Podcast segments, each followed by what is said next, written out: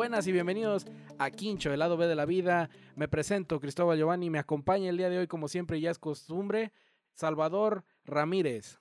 Hola, ¿cómo están todos, queridos podescuchas? Bienvenidos a Quincho, el quinto. Lo bueno no cuenta, pero se cuenta mucho. Sí, no, hombre, este, empezamos calientitos. Hoy, 5 de septiembre, iniciamos mes patrio. Se vienen los festejos ya tradicionales de todo buen mexicano. Para la gente que nos escuche fuera del país, este es el mes más mexicano de todos. Sí, no es el 5 de mayo y el día del taco, como muchos los conocen. Vamos a empezar hablando de cierto personaje.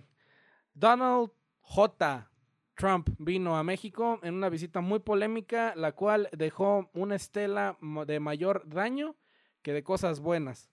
Eh, primero que nada, yo estoy en completo desacuerdo con el hecho de que este sea el candidato republicano, no con la ideología republicana, dado que pues como para todo hay derecha y izquierda en la política, como tú bien sabes y nos podrás explicar más a fondo, Abraham, pero... Gusten. Sí, este. El hecho es de que el jovenazo, por cierto, multimillonario y dueño de una cadena de hoteles muy encabronada, entre otras muchas cosas, es el Carlos Slim de Norteamérica. Este. Bene llega aquí con una imagen dócil, con una imagen muy amistosa, seria, tranquila, de una persona a la cual, pues no esperarías gran daño o gran prejuicio.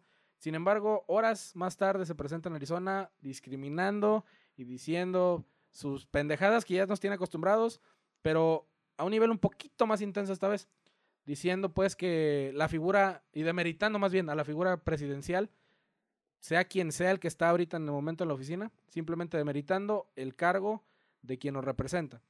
Entonces, pues empezamos con eso. Pues, ¿qué podemos decir al respecto? La visita de Donald Trump, aparte de ser algo este, fugaz, porque no duró más allá de dos horas y media. Seis horas estuvo aquí en México. Bueno, técnicamente el, el tiempo que estuvieron reunidos yo pienso que fue breve. No creo que hayan tardado gran cosa. Este, desde mi punto de vista como intento politólogo que suelo ser, eh, tengo que recordarle a todos los queridos podescuchas que aún no estoy titulado por desidia, por otras cosas que no vienen al caso. El sistema, my friend. El Vaya. sistema. La visita de Donald Trump para mí encierra este varias cosas. El tipo trató de ser este amistoso, vaya, en el sentido de que no Diplomático, nada no más. vociferó groserías, no dijo ni un ataque en contra de México. Intentó ser lo menos estúpido que se pueda, lo cual ya es un logro para ser Donald Trump, es un personaje demasiado estúpido. Yo pienso que obedece a que su campaña está más muerta que la de muchos otros este, políticos de años atrás. Mitt Romney, por ejemplo, en el 2012 no tenía gran aprobación de parte del electorado, pero tiene incluso más votación en estos momentos si se llegara a competir contra él. Si la campaña, si la contienda fuera Trump-Romney, Romney se lo llevaría entre las patas. Y Romney no es un político cualquiera. Dicen que es una de las personas más conservadoras, persinadas y estúpidas de Estados Unidos. Pero nunca manejó un discurso aberrante, Racista. ni grosero, ni racista, como lo hizo Donald Trump o lo ha venido haciendo. Sí, no, y, y, y cito, o sea, lo que dijo. Dice que primero México calla, da una pausa y pregunta, ¿quién va a pagar la- la- el muro? Dice, levanta la oreja, o sea, como signo tipo festejo del ante- en el Azteca, No lo como soy. no los oigo, y la gente responde victoriosa, bueno, es Arizona, ¿qué puedes esperar? Es el estado que más odia a los mexicanos por excelencia. Este, y todos gritan al unísono, México. ¿Quién? México. ¿Quién? México. Y de ahí dice, no, pues este, fui a México. Y me reuní con presidente, expresidente, no me importa quién haya sido, así lo dice. Y después, no, o sea, no conforme con hacer eso, dice, y simplemente saben que van a pagar todo lo que yo les dije y la chingada. O sea, vienes aquí al territorio mexicano, nos tienes de frente. y De hecho, lo publiqué en, en mi red social de Facebook. O sea, nos tienes de frente, tienes toda la capacidad verbal para tener la. Pues sí, los huevos. Ni no sería el primero que diga esto. Y decir, ¿saben qué, culeros? Yo dije que lo van a pagar. Lo van ¿Y a así va a pagar. Sí, sí, sí. O sea, para que sepan a lo que se tienen. Ahora bien, llega ese momento, ni mencionan la puta pared. Una. Dos. Cabrón, nos dijo violadores, Racistas. dijo rateros, Rateros. nos dijo delincuentes, traficantes. traficantes, Asesinos. narcotraficantes, asesinos. Y aquí llega y no dice nada. Güey, o sea, no mames, no puede ser posible. O sea, ¿por qué es tan obvio y es tan triste que nuestra Cancillería no haya aprovechado ese, ese momento, güey? ¿Por qué? Porque ya lo que haga la Cancillería mexicana ahora ya vale madre. Es carente de sentido, efectivamente. Y vaya, desde mi punto de vista es esto. Es un discurso pragmático, es sencillo, eh, no trata de, de abordar mucho el tema porque sabe dónde está. O sea, Trump no, no solamente es estúpido, vaya. Trata de ser cauteloso en cierto momento porque lo único que dijo aquí en México fue que discutieron, entre otras cosas, el TLC que dice que beneficia más a México que a nadie, lo cual es una falacia. O sea, incluso el- cualquier persona que se meta tantito al- a buscar el, el Telecan, el TLC o como quieran buscarlo, y sabrán que México en realidad es el último lugar de los tres. O sea, Efectivamente, en realidad, incluso tiene. Canadá nos está metiendo el chilindrín. O sea, Canadá, cabrón. Donde hay, es un puto país que tiene más pinche hielo que tierra, cabrón. Sí, sí, sí, es, es un país prácticamente eh, habitado por ancianos, hay que ser muy claros. Es un país que sí, cierto, su economía es, es este, pujante, pero en realidad no, no tiene una densidad demográfica que lo pueda sustentar a futuro. Y técnicamente entre los tres es, eh, después de Estados Unidos, quien mejores viven, los canadienses. Esa es una. La otra, el vato dice pues que, que no discutieron quién va a hablar sobre el muro, que no, no trataron de ser enfáticos en ello. Se va a Arizona, vuelve a ser el Trump de siempre, racista, estúpido, hocicón. En, en nuestro caso se queda todo el mundo con la boca abierta y preguntándole al presidente por qué no dijo nada, por qué en la conferencia de prensa cuando estaban ambos no emitió una postura clara o fuerte. Yo, yo simplemente, y perdón que te interrumpa, Abraham, Claro, claro, adelante. Mira, yo soy ciudadano americano. Mucha gente no lo sabe. Bueno, al menos yo sí lo sé. Este, y como americano, en ese momento, güey, digo, tengo la doble nacionalidad. Evidentemente me identifico más con el Mexi- con ser mexicano, perdón, porque vivo aquí, primero que nada. He crecido aquí y mis raíces están echadas aquí. Totalmente. Pero si nos vamos a lo, a lo que dice el papel, tengo esa doble nacionalidad. Y también he residido allá y he defendido, se puede decir hasta cierto punto, el patriotismo, bla, bla, bla, y todo lo que conlleva vivir y habitar en otro país, respetar sus reglas y todo lo demás. Ahora, a lo que voy con este pinche punto. Como decimos aquí, no, es que Peña Nieto no me representa. Es que ese cabrón no representa la idea de Estados Unidos, güey, como nación. Pero representa un porcentaje peligroso de la ideología de-. Estados Unidos ahorita. Entonces, si yo hubiera sido, en mi papel, asumiendo que yo fuera el canciller máximo de esta dependencia o este gobierno que tenemos, exteriores, el Sí. secretario. el que sea, o sea, ni siquiera, es más, eh, eh, que simplemente hubiera estado en la conferencia de prensa, ¿sabes qué? Me levanto y le digo, tú cabrón, no vamos a pagarte ni madres. ¿Por qué? Porque tú eres el que quieres hacerla. Págalo. O sea, si tú quieres hacer algo, tú lo pagas, cabrón. O sea, mínimo. O sea, ya por, por pura pinche defensa propia, güey. Nada más decir, no vamos a hacer tu capricho. Nada más. Con ese simple hecho de decirle que Peña Nieto hubiera tomado, güey, dos segundos toma decir una oración de ese, de ese calibre, decir, y tu muro lo va a pagar tu país. Con esa línea, cabrón. Con esa línea. Hubiera dejado el respeto a la nación mexicana y a la soberanía, cabrón, en un nivel, no te digo alto, solamente aceptable. O sea, decir, el vato cumplió su como, como comandante en jefe de las Fuerzas Armadas y líder supremo de México, en el sentido pues, estrictamente de gobierno, decir, ¿sabes qué? Mi rol dice que tengo que defender mi patria y está en ese nivel. Ahora, hay que ser muy No más. honestos y muy claros en ese sentido y qué bueno que tocas el tema. Es cierto, a Peña Nieto todo mundo lo tacha de que se le durmió el gallo, que fue una pendejada, que fue una grosería para nuestros connacionales. Dice Alejandro González Iñárritu hace unos días que fue una estupidez porque él nunca ha visto un solo mexicano pidiendo limosna en Estados Unidos, lo cual ha de estar muy cabrón. Yo no sé qué tanto conoce Estados Unidos. Si nada más conoces Hollywood y Nueva York, pues te comento que hay muchas zonas en Chicago marginadas donde viven mexicanos que apenas si sobreviven. Te comento que, por ejemplo, en ¿qué te gusta? Iowa, Denver, Detroit, este, Dakota, incluso en Dallas, en Texas, bueno, eh, Dallas, en Arizona, en Phoenix. Todos esos lugares hay muchísimos mexicanos también marginados y no estoy defendiendo nada. Lo único que puedo ser muy honesto es que pudo ser un golpe de timón tu, tu observación. El hecho de que Sí. Peña le haya dicho, ¿sabes qué, cabrón? Aquí te la pelas, no pagas ni Sí, madre. simplemente, o sea, simple, es lo que te digo, simplemente haber dicho, estás en México y sabes que los mexicanos sentimos que chingas tu madre. Sí, Eso no, eso no lo discuto, yo también lo hubiera pensado, incluso se me hubiera antojado decirlo si estuviera ahí. Aquí hay un pequeño detalle, Giovanni, que no podemos em- omitir, cabrón. Es un tipo que tiene la minoría más peligrosa de todas, que es la inculta. En Estados Unidos, la minoría más peligrosa no La son ni los negros, ni los latinos, ni los chinos. Son los mismos güeros y son los mismos güeros que tienen rojo. menos. El, redneck, efectivamente, redneck. que es una forma de de denostar a los campesinos y a las, a las gentes que viven en los campos o en las zonas alejadas de la civilización. Técnicamente hablando, las ciudades. O las personas que menos este, acceso a la educación y a los libros y al internet tienen en los Estados Unidos. A las personas que tienen servicio de cable y que por alguna vez se han topado con una puta serie llamada Duck Dynasty o Duck Dynasty. Sí, sí, Sería el, ejemplo ellos. claro Son el equivalente más claro de lo que está hablando Giovanni. El problema es que esta gente es la que más ruido hace a la hora de las elecciones. La gente que está un poquito más informada en el Super Tuesday, que es el día importante de los Estados Unidos en noviembre, los martes.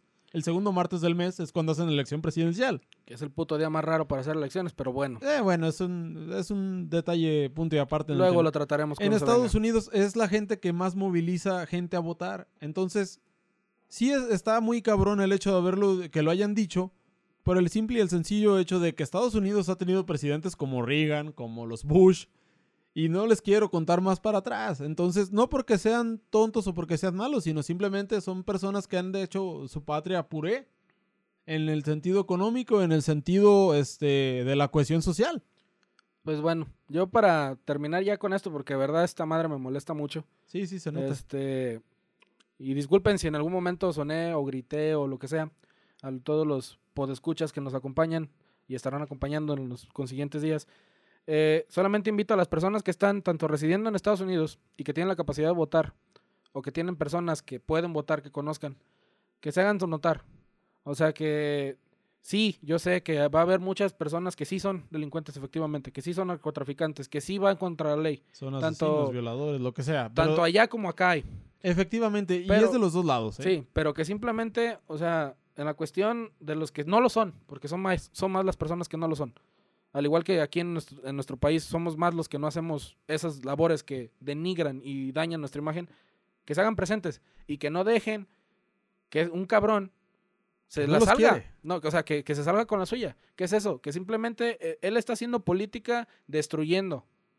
Y a mí se me hace muy bajo esa madre. ¿Por qué?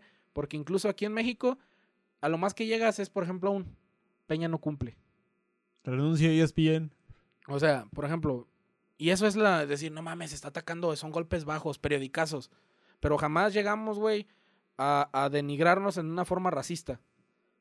Creo que en ese lado, ahorita, en este momento, en septiembre del 2016, estamos mejor que Estados Unidos. Porque no somos racistas. Entonces, sépanlo, somos mejores. Somos este incluyentes técnicamente y vaya, Y ahorita somos mejores, porque en Estados Unidos ahorita hay un pedo. Black Lives Matter, está esta madre, está simplemente pu- puntos, güey, que te dejan saber que ahorita México, en la puta situación en la que estamos, porque estamos en un hoyo, es un hoyo menor que en el que está Estados Unidos. sí, sí, claro. Eso es muy cierto. Y vaya, es nuestro punto. No queremos este vernos o, o sacar el cobre como que somos pro Hillary. Hillary también tiene muchas este, sucias bajo la manga. Aquí el detalle es que es una persona que su marido dejó al país este, vecino en una situación económica envidiable. Fue una superpotencia al término del año 2000. Fue un cabrón ese Este, Clinton. Tuvo muchos pedos, hablando. tuvo muchas broncas internas, tuvo muchas broncas en las guerras exteriores. Personales. Tu- Tuvo broncas pero- en todos lados. Pero fue alguien que supo conducir la economía a un tope increíble. Llevó una gestión, un llevó una gestión, como una gestión, ¿cómo se puede llamar? Eh, inteligente en el ámbito económico, Sí, independientemente de todas las situaciones que como le dijo al expresidente Bush, es la economía, idiota. Y, y bueno, ya cambiando ahora sí de tema, de Tajo, esta visita desató una Todo reacción como que todo. trajo, O sea, efectivamente. no nada más te vas a ir limpio, Peña Nieto. Me comentabas tú hace rato que un grupo importante de intelectuales mexicanos, basándose en el artículo 123 constitucional, bajo la cláusula de traición a la nación, planean o intentan destituir, Enjuiciar y enjuiciar y, de- en, en su caso, enjuici- primero demandar. Sí. De ahí proceder al, al juicio si es que se considera procedente. Perdón, las personas que sepan más de leyes que yo, corríjanme, de hecho, mándenme su comentario para corregirme en el, en el proceso. Bajo la encomienda de traición a la nación, quieren destituir a Peña Nieto. ¿Qué pasa con esto, Abraham? La cosa está sencilla.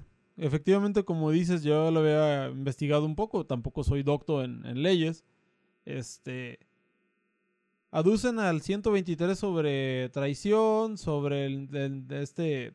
El permitir que otra persona venga a nuestro territorio y nos rebaje a sus lacayos, técnicamente hablando. Perdón, perdón, es que, bueno, gajos del oficio.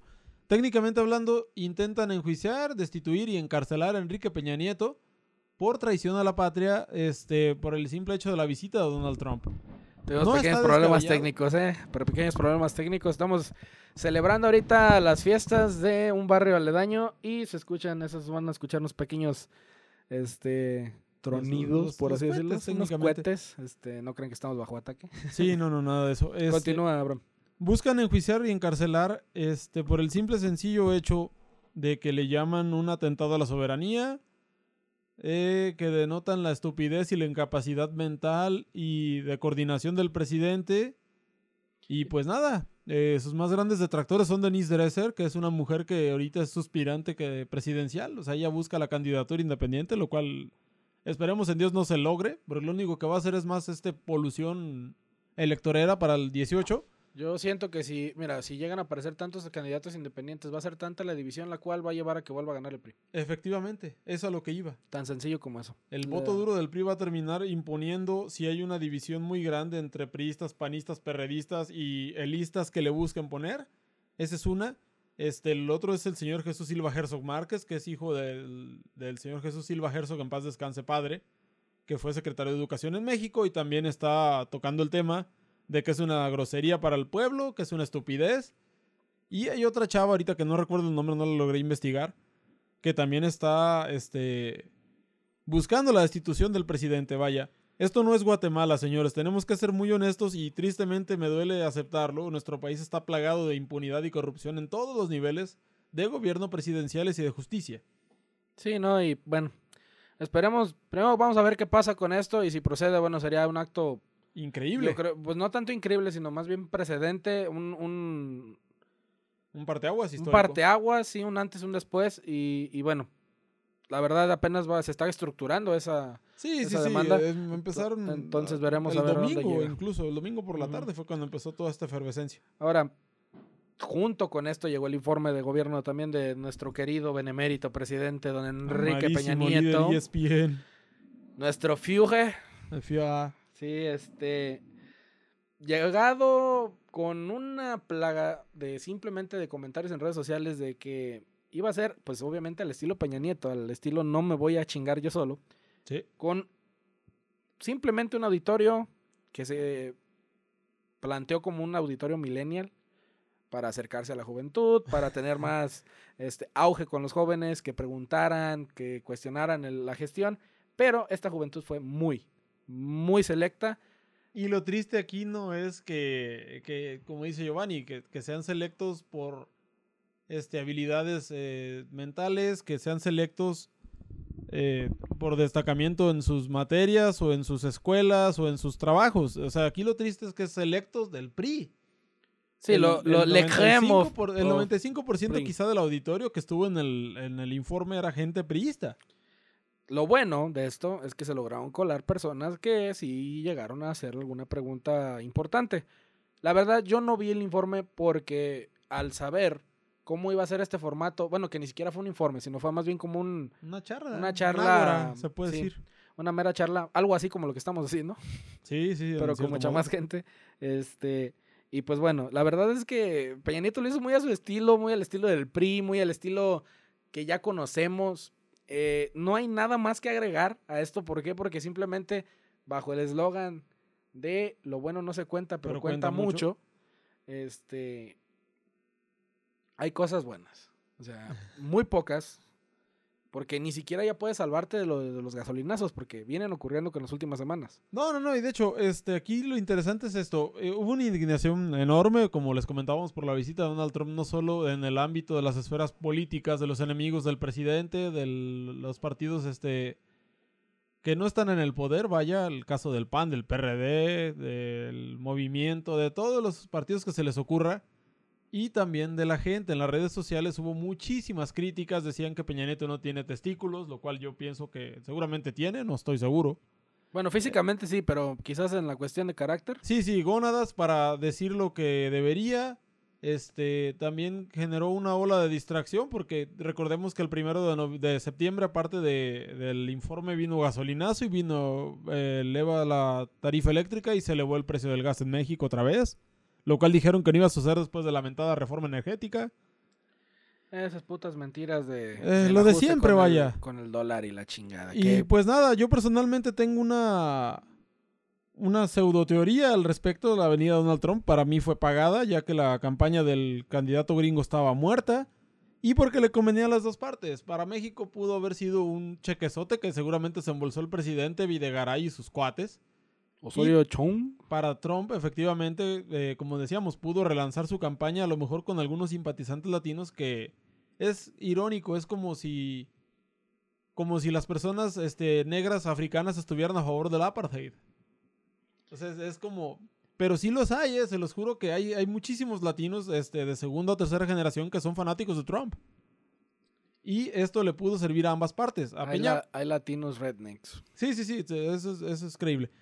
Pudo servirle a Peña para que le, le, le disminuyeran la carga de críticas y de, de- de burlas y todo esto. Desviación de, de atención. Sí, y a Trump para que darle un impulso a su campaña que no tenía. Ahora sí, pinche peje, tienes razón. Es todo esto fue una puta cortina de humo. Sí, sí, sí, y vaya. Este, volviendo al tema del informe, pues nada, eh, el presidente le preguntaban por el aumento de la gasolina y terminaba hablando de la luz. Eh, eh, dice que invitó a Hillary Trump, lo cual no la conocemos, creemos que es alguna otra hija del magnate estadounidense. Eh, después Hillary dijo- ya lo negó, que está ocupada. Efectivamente, Hillary Clinton el día de hoy, lunes, estamos grabando, vaya, lunes, lunes 5. lunes 5, es- eh, ya también dijo que no va a venir, que está muy ocupado en su país.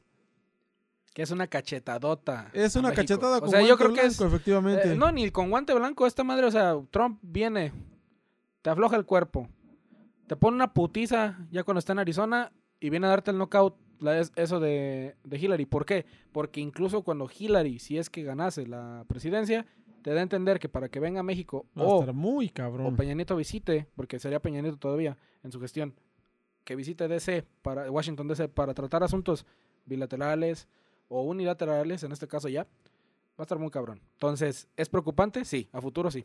¿Por Sí, qué? sí, porque porque no sabemos quién va a ganar. sí, porque por ejemplo, con Trump hay pared y ahorita con Hillary estás creándote una pared. Es una pared imaginaria, es un desinterés de la Sí. candidata. y un visto, claro. eh, como, es un visto de WhatsApp, Sí, sí, sí. básicamente. Estamos prácticamente en Chile, bueno, achilillados por los dos lados técnicamente. O iniciando a chilillarnos con el lado demócrata. Que con Obama, la verdad. Y sinceramente, Obama peleó esa reforma migratoria, pero bueno, nunca se logró. Sí, sí, vamos sí. a pasar a otro tema, este, una sección que vamos a incluir ahora.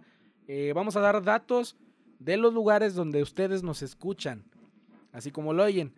Dados sus comentarios, vamos a investigar acerca de cosas que refieran a sus lugares de origen y de ahí vamos a pues tomarlos y ya si es de su agrado, pues nos dirán o agregarán más a esta dinámica. ¿Por Pero primero no? que nada, quisiera mandar un saludo especial para Emanuel, que es un radio escucha muy particular. Un saludo para ti, para toda la gente que nos escucha en Las Vegas, carnal Pablo, para mi carnal Cristian en Texas. Un saludo para Cristiancillo también, para Pablito.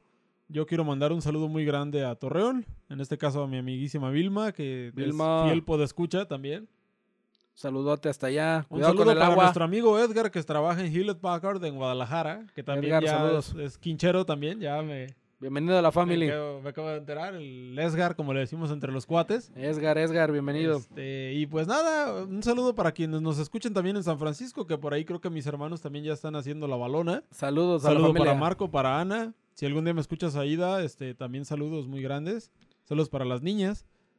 Quisiera Y- finalizar con un, de mi parte, con un saludo para mi novia y para la gente que me escucha de mi grupo de, de cuestiones de FIFA, primero que nada, y de también en el salón donde curso la carrera. En FIFA soy parte de un club de, de jugadores pro, ellos entenderán más el, el tema, algún día abordaremos cuestiones de videojuegos Claro. y pues ahí formamos parte de ese club también y saludo a todos ellos que nos quedamos en semifinales, lamentablemente. Ni hablar. Este, bueno. ¿Algún último saludo por ahí?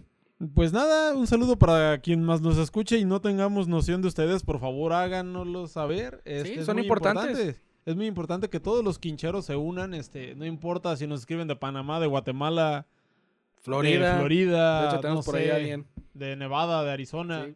de donde Eh. sea, bienvenidos todos. Quincho es su espacio, es el lado B de la vida. Sí, hay que hacernos quincheros, machín. Bueno, recuerden, redes sociales, Facebook, Twitter, iTunes, SoundCloud, todas serán con Quincho Podcast, ahí nos encuentran. Claro que sí. Mi Facebook, para si quieren tener un contacto conmigo, con mi persona Cristóbal García, sería Cristóbal García Rivera en Facebook y con Salvador sería... Salvatore Corleone Ramírez es un escudo del Atlas. Vaya, es otro largo tema. Algún día abordaremos, espero. Y pues cualquier cosa, no duden en enviar un inbox, una- un saludo a la página, este, Un, toque, ¿todavía un existen? tweet.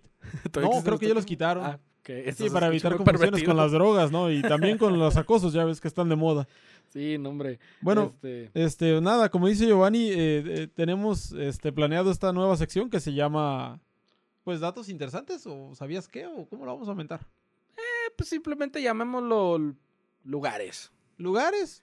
Sí, vamos a empezar práctico. con lugares y el primer lugar va a ser Poncitlán, Jalisco, Porque México. de aquí somos este, oriundos ambos. Seamos Ponzi. Somos poncitleños. Entonces, primero que nada, quisiera iniciar pues diciendo que, sí, pues como la mayoría de asentamientos inició con tribus Claro. y fue fundado dos veces. Esto yo creo que es el dato más, más curioso que tendrá. efectivamente. Este, es, es fundado dos veces y Abraham ahora nos va a dar una pequeña reseña a grandes más rasgos un poco más es- específicos de lo mismo.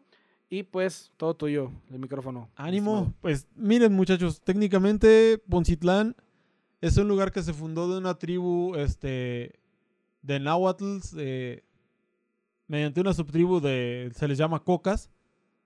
No, no, son las pinches No, no, no, no son, no son el refresco ni es la droga. Sí, así ni, no es ni para tomar ni Eh, para oler. Es, la, es una segregación de una tribu náhuatl que residió en toda la zona de la laguna cuando estaban emigrando rumbo al Valle de Aztlán. Es actualmente la Gran Tenochtitlán, que es la Ciudad de México. Vaya. Somos parte chilangos, En- putos. Sí, sí, sí, técnicamente todos venimos de donde mismo. Este. Había en aquel entonces, en la bueno, en la, prefundación, había dos caciques viviendo en el pueblo. Uno era este, el cacique Poncitlán, Poncitlán, y el otro Chapalac.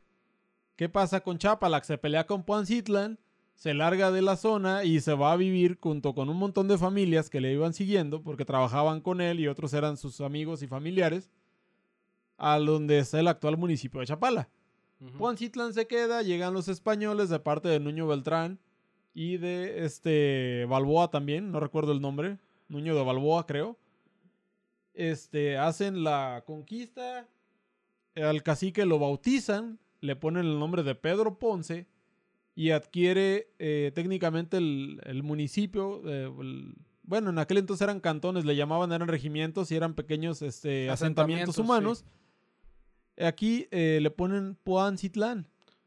Que, un pequeño paréntesis, perdón que te interrumpa. Existía la- el erróneo concepto de que el nombre significaba Lugar de Silacayotas. Silacayotas, que aquí de hecho no hay. No hay pruebas de la no, cual no, exista, Este- sino que viene del nombre de este señor. De este señor, efectivamente. Y otra cosa, en el escudo, cuando la primera ocasión que lo fundan, que fue el 27 de mayo de 1886, como la mayoría de la población era coca, le ponen una inscripción náhuatl, que significa en el, en el Huayocano. Que si alguno de las personas que nos está escuchando consulta el escudo de nuestro municipio, se va a dar cuenta que está inscrito. La traslación a nuestro igual original lenguaje es he llegado a la raíz. Eso es nada más como dato curioso. Después, este, a la hora de que se funda Poncitlán, queda en el tercer cantón de la barca, que era como donde había más gente, eh, técnicamente más cercano. Y eh, hay problemas este, de segregación. Eh, Michoacán reclama su parte, que era la Real Valle- Valle- Ver- Valladolid. Valladolid. La Nueva Galicia, que es Guadalajara, también reclama su parte de las zonas este, dentro del estado, antes de que fungieran como tal. Y por decreto real se suprime Poncitlán en el octubre de 1886. Ujú. Después queda bajo jurisdicción de Guadalajara, Ya con la que nueva para, constitución. que para ¿no? aquel entonces era toda Nueva Galicia. Perdón, Y- no nueva constitución. ¿Cómo? Bajo la nueva división se puede decir o Sí, sí, sí, distribución de. vaya, puede ser división territorial. Sí, división territorial sería el correcto término. Y no es sino hasta el 2 de febrero, bueno, el 21 de febrero de 1888, donde ya queda ahora sí fundado Poncitlán como tal.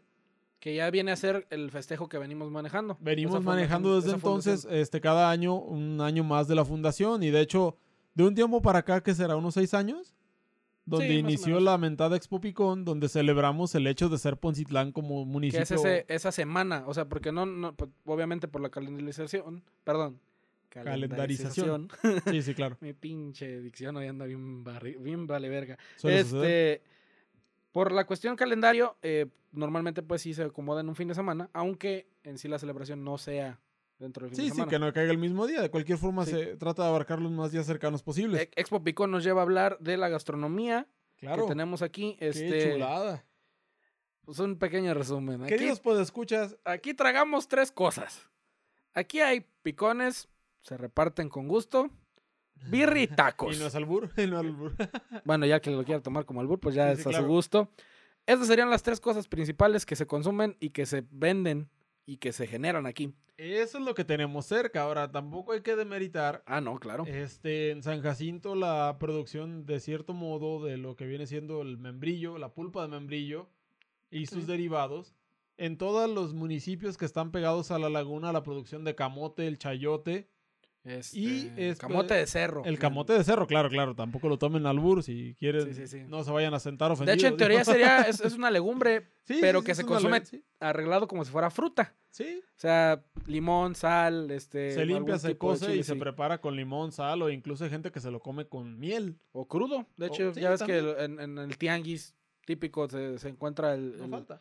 Igual también es algo mm, semiclásico y típico de Poncitlán. Y digo semi porque la verdad no, no tengo entendido que sea tradición. Pero el tejuino como el bebida. tejuino también es muy rico. Bueno, ese es de más. Vaya, ese abarca más municipios de Jalisco, pero también aquí en Poncitlán se consume mucho. Otra cosa que también se produce muchísimo, pero eso es del lado de la laguna, es el charal. Sí. Años atrás, cuando existía, había bagre blanco, que también era muy sabroso y se pescaba en gran magnitud en San Pedro. Y en Mezcala, que ahorita vamos a hablar acerca de esa isla. de agua.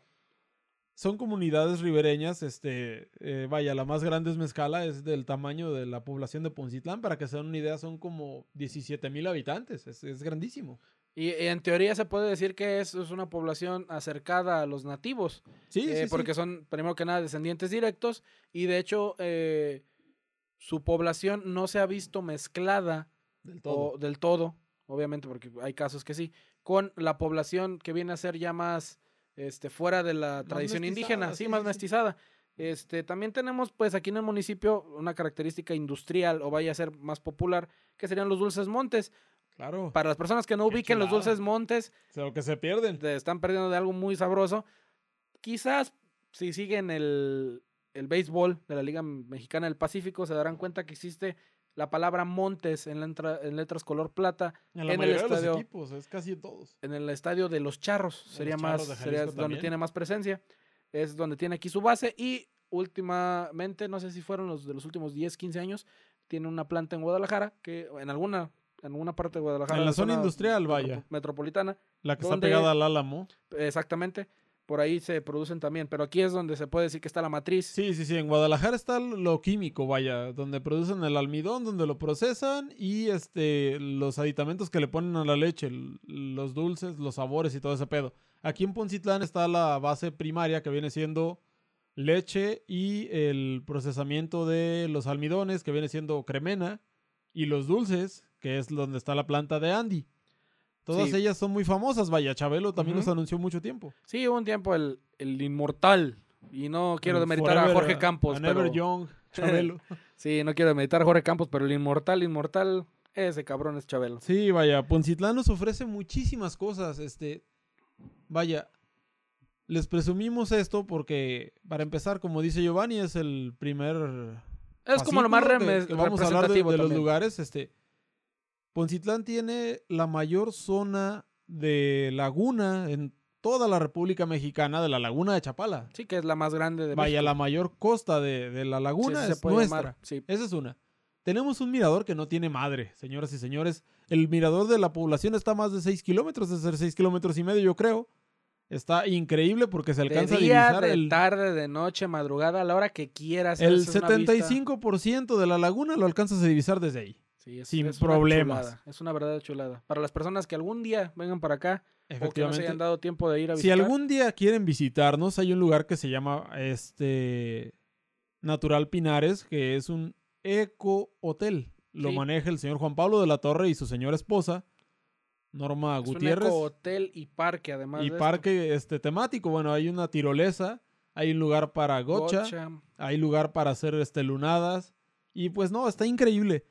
Tenemos. Es como una mini representación de Mazamitla para las personas que han ido para allá, Ajá. guardando la distancia y pues obviamente con un clima muchísimo más húmedo, templado. Sí, sí, sí, no, no es tan frío como este, Mazamitla, no hace un frío de no la es chingada. boscoso que- en realidad. No, Es más bien, este, pues tiene vegetación, pero es campirano, vegetación, sí, es campirano. totalmente. Y este, pues obviamente no hay que- que cabañas, cosas así. Ahí sí existen algunas cabañitas para quedarte, pero es todo muy, muy Sí, sí, calmado. vaya, es, es como dice Giovanni, guardando proporciones con Mazamitla.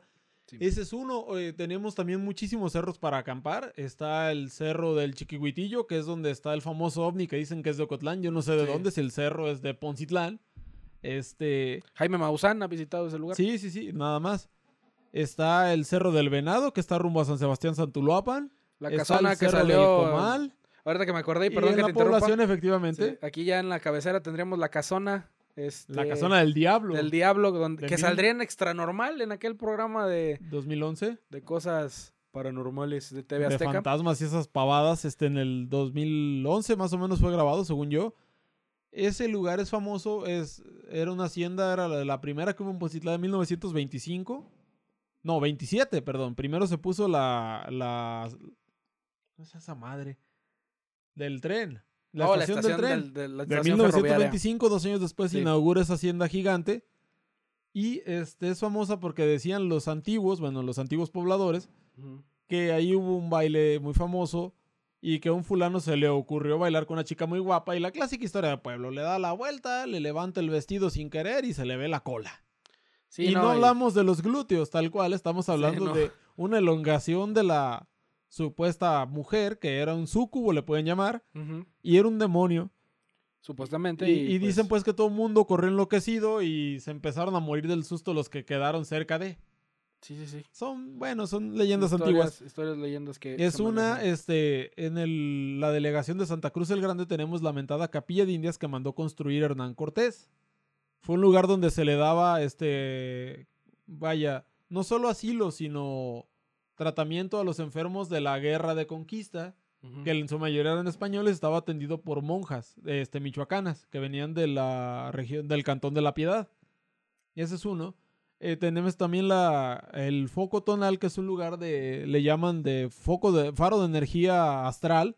Sí, un lugar que te puedes cargar de energía astral, que es un punto que solamente existen siete en, el mundo. Y hay tres en América y uno es el, eh, el que está aquí en Poncitlán. Aquí precisamente. Y de hecho es curioso porque ese lugar te metes y si te das cuenta hay una parte que está al aire libre y forma un pequeño faro en el suelo.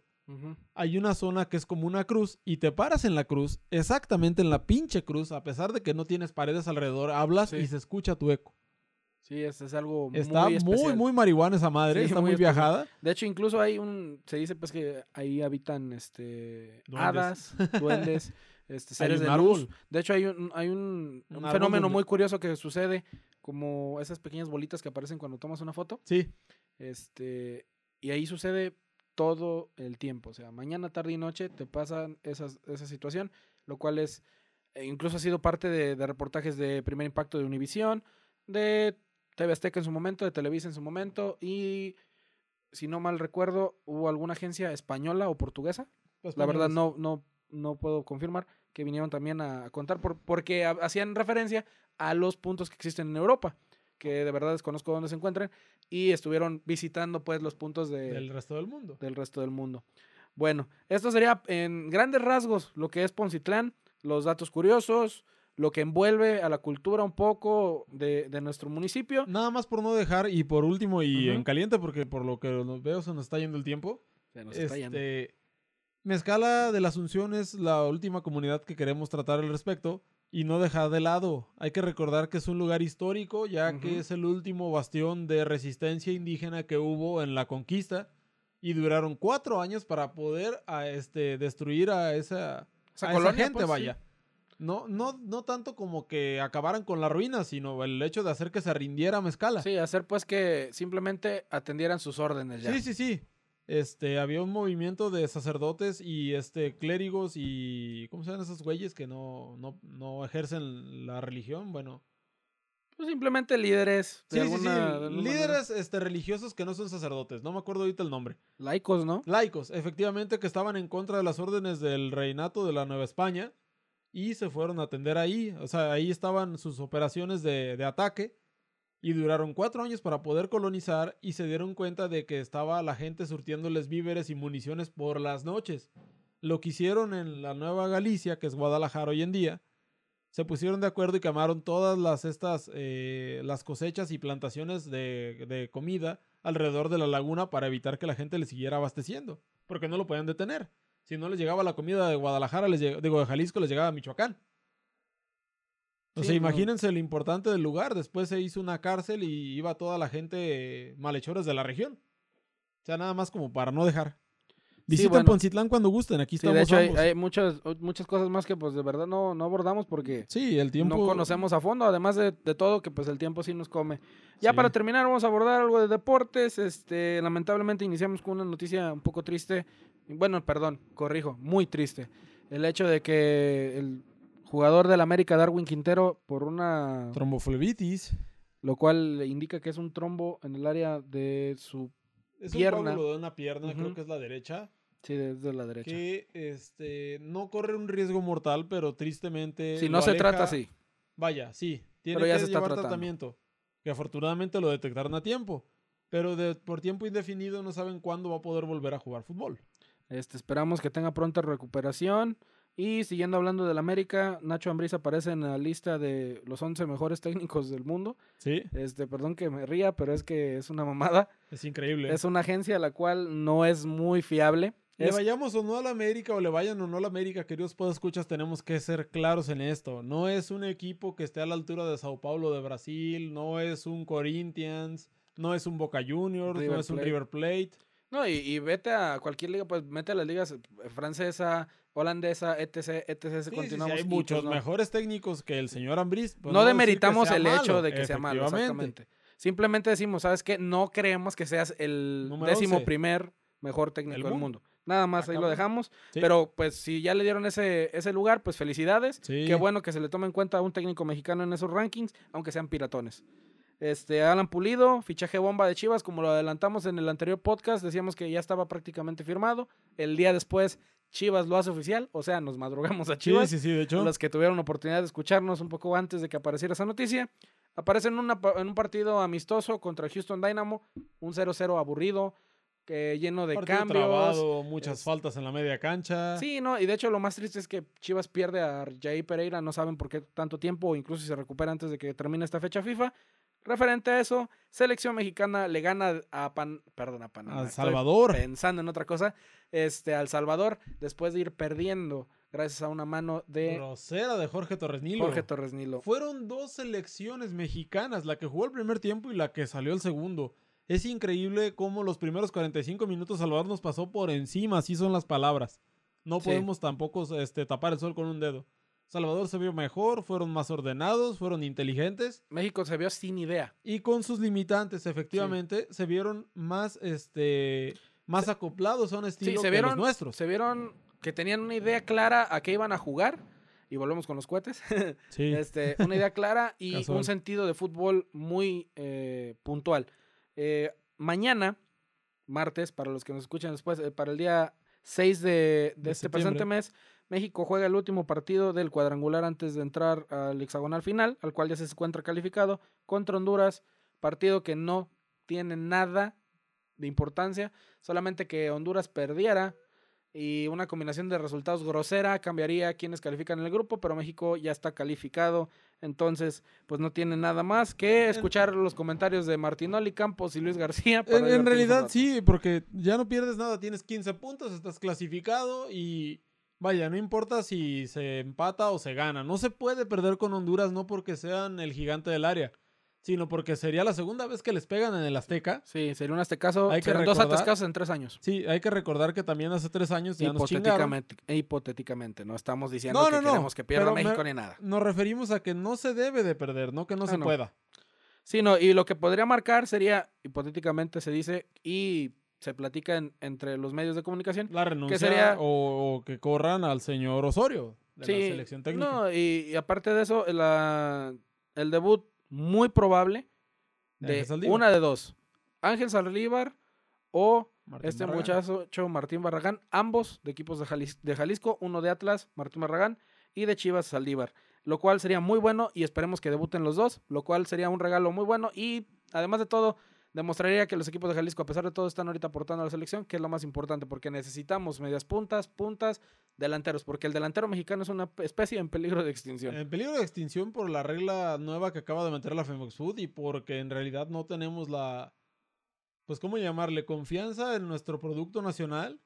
O sea, te estoy hablando de que hay muchachos, había muchachos, en- a mí me tocó ver cuando estaba un poco más, más chavo, este, ver chavos en, en segunda, en tercera, que la rompían, eran de tres o cuatro goles por juego. Sí. ¿Dónde están? ¿Quién sabe? Los promotores les hincharon la cabeza de ideas y terminaron en las segundas de Europa o- Sí, no, o, en ni Sudamérica. Siquiera, ni siquiera en o- segundas de Europa, o sea, quién sabe, quién sabe dónde se encuentran. Este, esperemos que eso pase. El cubo llega A Cruz Azul. Cruz Azul. Tenemos un cubo de cemento. Este, nada Sí. que agregar. Está, la verdad que los últimos tiempos para Eric Torres han sido de muy mala productividad. Solamente dos asistencias en todo lo que estuvo en el Houston Dynamo. Sí, de hecho no metió ni un gol en 22 Sí, partidos. Exactamente, solamente dos asistencias, muy poca productividad. Esperemos que aporte algo importante para el equipo de Tomás Boy porque está en la cuerda floja el tipo. Y Sí. no solamente eso, juegan contra el América el sábado. Van contra el América, es el mentado clásico joven que también cimentó Televisa. Y pues nada, eh, ya para terminar podemos, este... Liga Premier. sí, Liga cuando- ahora Premier, que es- el esta madre está, cabrón. está cabrón porque luego dicen que no hay billetes. Pues es que no, no saben dónde buscar. Vaya, vete a las ligas europeas y vas a encontrar un chingo de billetes. Eh, para este mercado que se abrió, que acaba de cerrar el 31 del pasado mes de agosto, la Liga Premier se gasta 1.410 millones de euros solamente en, en fichajes. Esto da un promedio de 70 millones por equipo, para que se den una idea del poder de capital que se tiene con los jeques y petroleros, Petroleros, que existen, rusos y rusos y demás que hay árabes. en el control del fútbol europeo. Por dar algunos datos, fichaje de Paul Pogba, solamente el puro fichaje, el pase, son 105 millones de euros de Juventus a Manchester. Va el muchacho, o sea, el dinero se fue del Manchester a la Juventus, más 25 millones para el representante. Son 130 millones de euros. La- el fichaje más caro, simplemente el más caro de toda la pinche historia. Claro está, a menos de que el fichaje de Neymar haya sido más cabrón. Sí, porque sí, no sí. se sabe la verdad. No, no, nunca dieron eh, cifras exactas de Neymar. Imagínate, es una liga que tiene Zlatan, que tiene Higuaín, que tiene David Luis, que hay un, Pep. Mourinho, digo, este... Sí, Pep Mourinho se enfrenta en este fin de semana sí, sí. precisamente. Clásico del, de Manchester. un Wayne Rooney, un, de, un Roy Keane, o sea, son... Carajo, es un dineral Encabronado. del tamaño del mundo que a lo mejor no vamos a ver nosotros en nuestras bolsas nunca, No, pues no. pero... Pero sí, técnicamente es como para... Para volverte loco y Para decir, volverte pues, loco, qué sí. jodido estamos haciendo. Sí, O sea, deberíamos ser operadores del fútbol. Estamos en un negocio equivocado. Señoras, señores, niños y niñas que nos escuchen, Damas, caballeros y todo lo demás. muchísimas gracias por habernos acompañado en estos casi pasaditos de 50 minutos que va a durar este podcast. Un placer. Ha sido de verdad un placer estar de nuevo con ustedes. No hay quinto malo. No hay quinto malo. Esto es quincho, el lado B de la vida. Cuídense, pásenla bien y sean felices. Si toman, no manejen. Yo por eso no manejo. Corta.